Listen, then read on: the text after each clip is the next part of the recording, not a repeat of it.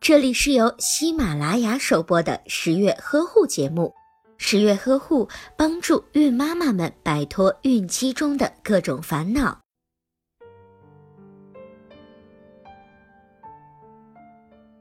有些孕妈妈最近跟十月君呀在倾诉烦恼。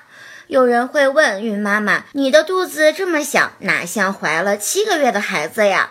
怀了孕还这么瘦，真羡慕。”听了这些，有的孕妈妈会问：怀孕七个月，正常的肚子应该是多大呢？为什么有的孕妈妈已经到了孕晚期，肚子还是不太明显呢？这可能是胎儿宫内发育迟缓的情况。那么，胎儿宫内发育迟缓是什么呢？胎儿宫内发育迟缓是指在孕期胎宝宝的体重比同期的其他胎儿的体重要低百分之十。还有一种情况是，孕妈妈的胎龄已经达到了三十七周，但是宝宝出生后的体重却远远低于了二点五千克，这很有可能是宫内发育迟缓所造成的。当发生胎儿宫内发育迟缓时，会对宝宝有哪些影响呢？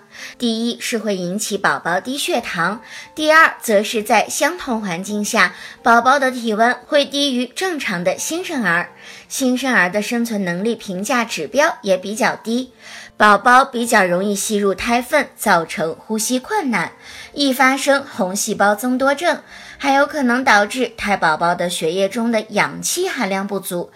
甚至是会导致严重的胎儿宫内发育迟缓，还会造成胎宝宝发育停止，对宝宝以后的生长发育非常不利。有的准妈妈会问：引起胎儿宫内发育迟缓是什么原因呢？首先，可能是孕妈妈在孕期抽烟饮酒，又或者是妊娠期患有合并症，比如高血压、心脏病、贫血等情况；还有可能是由于宫内感染，孕妈妈偏食、妊娠期剧烈呕吐，以及摄入的蛋白质、维生素、微量元素不足等。孕妈妈在怀孕期间服用了某些药物，或者是孕妈妈的体型瘦小，也就是说身高小于一点五米，体重不足四十九公斤的孕妈妈，都有可能导致宝宝发育迟缓。当出现以上的情况时，准妈妈该如何积极的防御和治疗宝宝宫内发育迟缓呢？第一就是远离烟酒。在孕期，烟酒是绝对不能碰的，尼古丁会损害胎盘。第二，营养要跟得上，孕妈妈要听从专业医生的建议，按照医生的食谱就餐。家人要多给孕妈妈准备一些富含高蛋白质和脂肪的食物，孕妈妈自己绝对不能挑食。第三，要保证休息时间，同时孕妈要注意多多使用左侧卧位。因为左侧卧位可以使肾血流量和肾功能恢复正常，从而改善子宫胎盘的血供。而且切记要避免过度劳累，保证每天至少八小时的睡眠。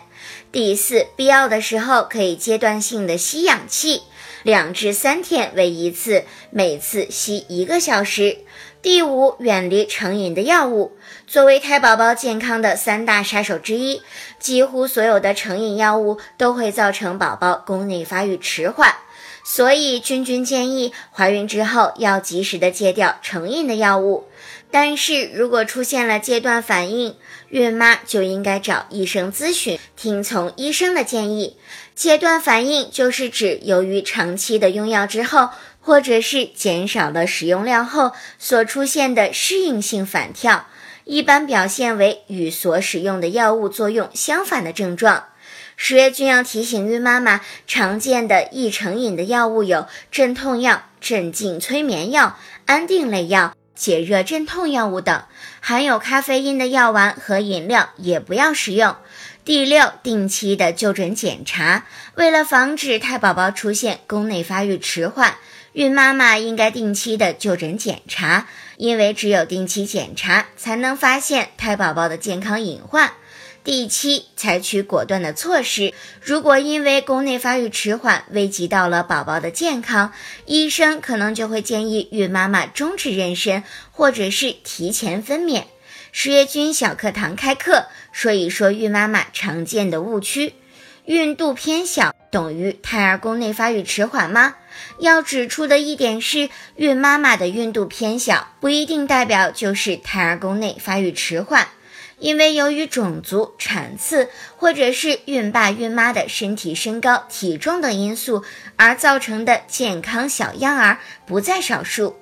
这部分胎宝宝除了体重和体格发育比较小之外，器官呀并没有障碍，也没有出现宫内缺氧的表现。